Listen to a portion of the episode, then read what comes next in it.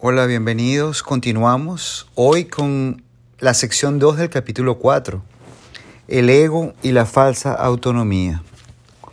Es razonable preguntarse cómo pudo la mente haber inventado al ego. De hecho, esa es la mejor pregunta que puedes hacerte. Sin embargo, no tiene objeto dar una respuesta en función del pasado, porque el pasado no importa, y la historia no existiría si los mismos errores no siguiesen repitiéndose en el presente. El pensamiento abstracto es pertinente al conocimiento, porque el conocimiento es algo completamente impersonal, y para entenderlo no se necesita ningún ejemplo. La percepción, por otra parte, es siempre específica y por lo tanto concreta. Todo el mundo inventa un ego o un yo para sí mismo, el cual está sujeto a enormes variaciones debido a su inestabilidad. A un día piensas que es conveniente hacer algo, al otro día piensas que es conveniente hacer otra cosa, porque simplemente tus valores cambian, tus circunstancias cambian, y entonces, sí, vas, eh, eh, el ego simplemente siempre va a estar cambiando, el conocimiento es algo inalterable, es algo que no depende ni del espacio ni del tiempo, siempre está allí para ti. También inventa un ego para cada persona a la que percibe, el cual es igualmente variable. A veces lo vemos como muy entretenido, muy amigo, a veces eh, no, a veces lo veo que es de otra manera y así vamos. Su interacción es un proceso que los altera a ambos, porque no fueron creados por el inalterable o mediante él. Es importante darse cuenta de que esta alteración ocurre con igual facilidad tanto sin la interacción tiene lugar en la mente como si entraña proximidad física. Pensar acerca de otro ego es tan eficaz en el proceso de, de cambiar de percepción relativa como lo es la interacción física. No puede haber mejor ejemplo que este de que el ego es solamente una idea y no un hecho. Tu propio estado mental es un buen ejemplo de cómo fue inventado el ego. Vamos a ver cómo dice aquí. Cuando repudiaste el conocimiento, fue como si jamás lo hubieses tenido. Esto es tan evidente que basta con que lo reconozca para constatar que eso es lo que en realidad ocurre. Y si eso ocurre en el presente, ¿por qué habría de sorprenderte que hubiese ocurrido en el pasado? Asombrarnos ante lo inusual es una reacción comprensible, pero asombrarnos ante algo que ocurre con tanta frecuencia no lo es en absoluto. No olvides, no obstante, que la mente no tiene por qué operar así, aunque así es como opera ahora. Piensa, por ejemplo, en el amor que los animales sienten por sus crías y en la necesidad que sienten de protegerlas. Esto se debe a que las consideran parte de sí mismos. Nadie repudia lo que considera parte de sí mismo. La manera en que reacciones ante tu ego es similar como Dios reacciona ante sus creaciones. Dos puntos. ¿Cómo es? Con amor, con amor, con protección y con caridad. Está interesante eso. Tus reacciones ante el yo que inventaste no son sorprendentes. De hecho, son muy similares a la forma en que algún día reaccionarás ante tus creaciones reales, las cuales son tan eternas como tú. No es cuestión, por lo tanto, de cómo reaccionas ante el ego, sino de lo que crees ser. Creer es una función del ego. Mientras tu origen siga sujeto a interpretaciones, lo seguirás viendo desde el punto de vista del ego. Cuando el aprendizaje deja de ser necesario, simplemente conocerás a Dios. La creencia de que hay otra forma de percibir es la idea más sublime de que es capaz el pensamiento del ego. Ello se debe a que dicha idea reconoce, aunque sea mínimamente, que el ego no es el ser.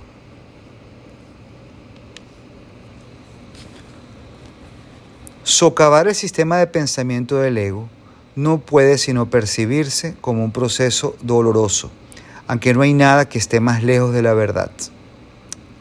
Mira este ejemplo. Los bebés gritan de rabia cuando se, les quita un cuchillo o unas tijeras, a pesar de que, si no se hiciese, podrían lastimarse. En este sentido, todavía eres un bebé. No tienes una idea clara de lo que es el verdadero instinto de conservación y probablemente decidirás que necesitas precisamente lo que más daño te haría. Sin embargo, tanto si lo reconoces ahora como si no, has acordado cooperar en el empeño por llegar a ser inofensivo y servicial. Atributos estos que son necesariamente inseparables. Incluso las actitudes que tienes a ese respecto son necesariamente conflictivas, puesto que todas las actitudes están basadas en el ego. Esto, sin embargo, no perdurará. Son buenas noticias. Ten paciencia mientras tanto y recuerda que el desenlace es tan seguro como Dios.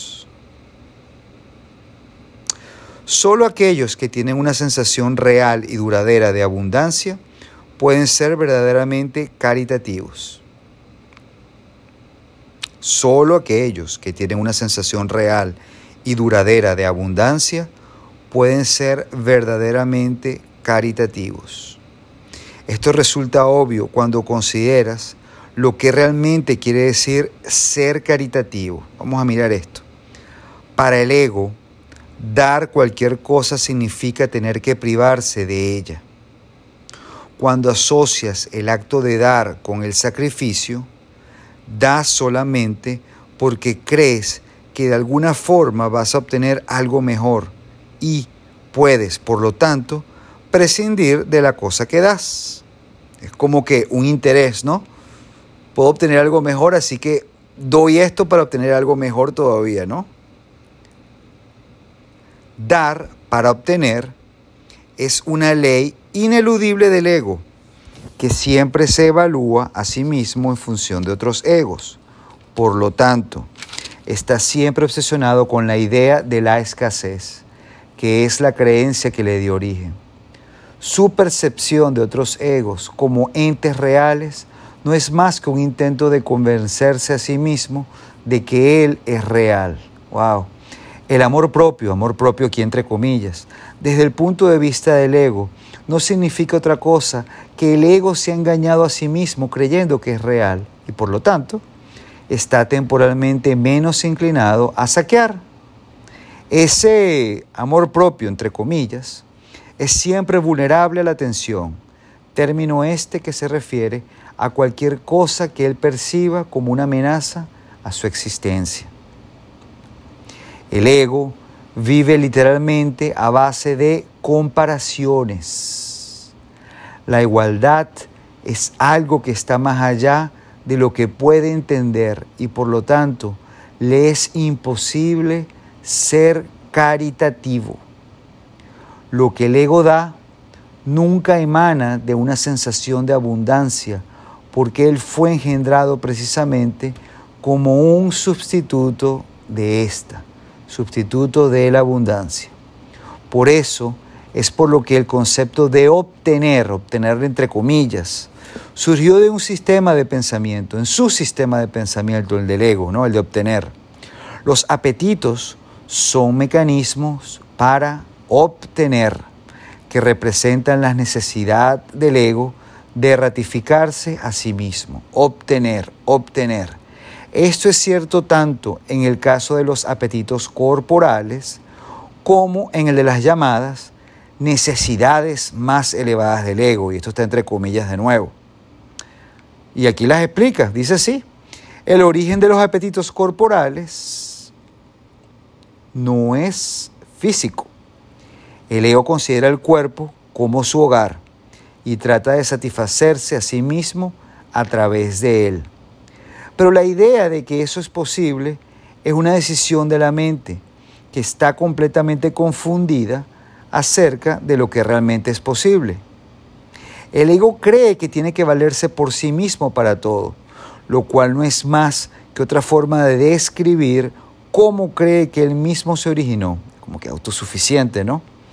En este es este un estado de tanto temor que lo único que puede hacer es dirigirse a otros egos y tratar de unirse a ellos en un débil intento de identificarse con ellos o atacarlos en una demostración igualmente débil de fuerza. No es libre, no obstante, de poner en tela de juicio la premisa que da lugar a todo eso, pues esa premisa es su base. El ego es la creencia de la mente según la cual tiene que valerse completamente por sí misma los incesantes esfuerzos del ego para ganar el reconocimiento del espíritu y establecer así su propia existencia son inútiles.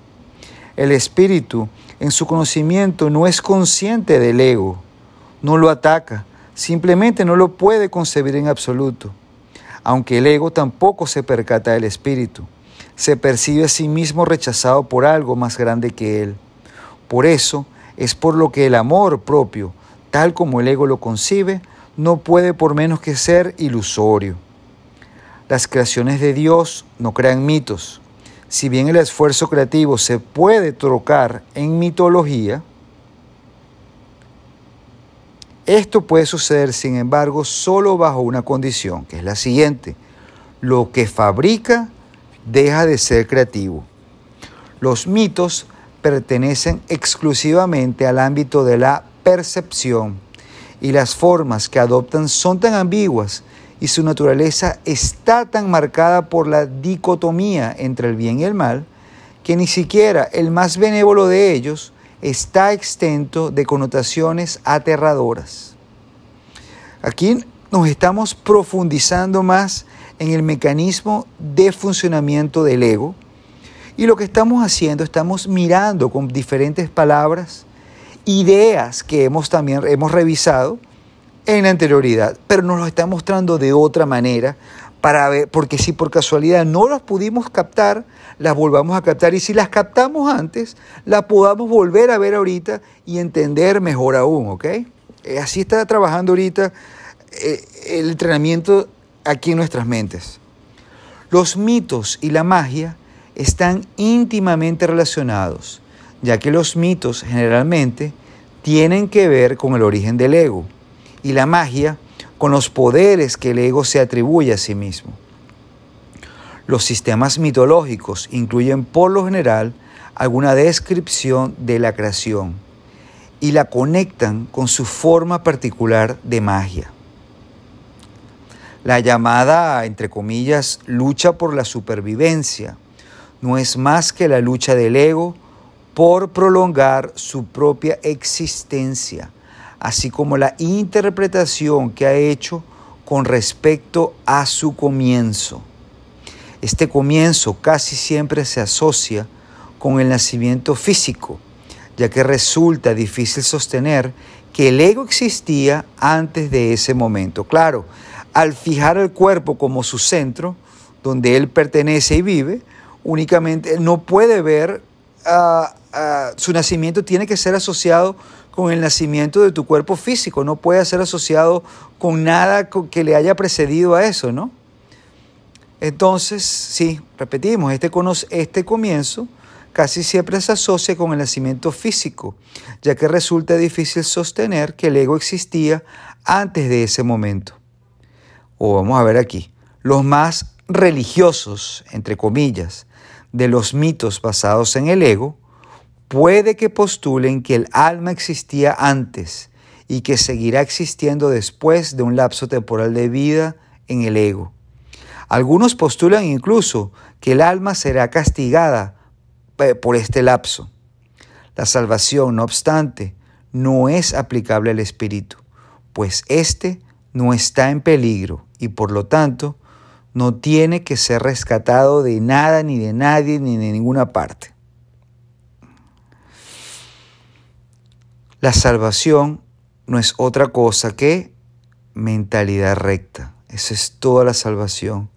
Que aunque no es la mentalidad uno del Espíritu Santo, mentalidad uno del Espíritu Santo, se debe alcanzar antes de que la mentalidad uno pueda ser reinstaurada. La mentalidad recta conduce automáticamente al siguiente paso, ya que la percepción correcta está completamente extenta de cualquier forma de ataque y por lo tanto la mentalidad errada desaparece.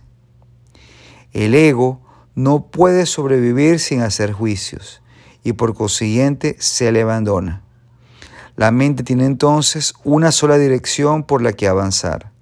La dirección que sigue es siempre automática, pues no puede sino atacar los dictados del sistema de pensamiento al que se adhiere.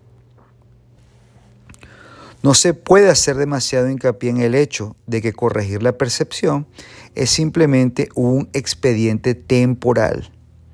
Dicha corrección es necesaria únicamente porque la percepción falsa es un obstáculo para el conocimiento, mientras que la percepción fidedigna es un trampolín hacia él. El valor de la percepción correcta reside en la conclusión inevitable de que toda percepción es innecesaria. Esto elimina el obstáculo por completo. Te preguntarás, ¿cómo puede ser posible esto mientras parezcas que vives en este mundo? Esa es una pregunta razonable. No obstante, tienes que asegurarte de que realmente la entiendes. Pregunta, ¿quién es el tú que vive en este mundo? ¿Quién es el tú que vive en este mundo? El espíritu es inmortal y la inmortalidad es un estado permanente. El espíritu es tan verdadero ahora como siempre lo fue y lo será siempre, ya que no entraña cambios de ninguna clase. No es un continuo ni se puede entender tampoco comparándolo con un opuesto. Es decir, no pertenece a este mundo. El conocimiento nunca admite comparaciones. En eso estriba su diferencia principal con respecto a cualquier otra cosa que la mente pueda comprender.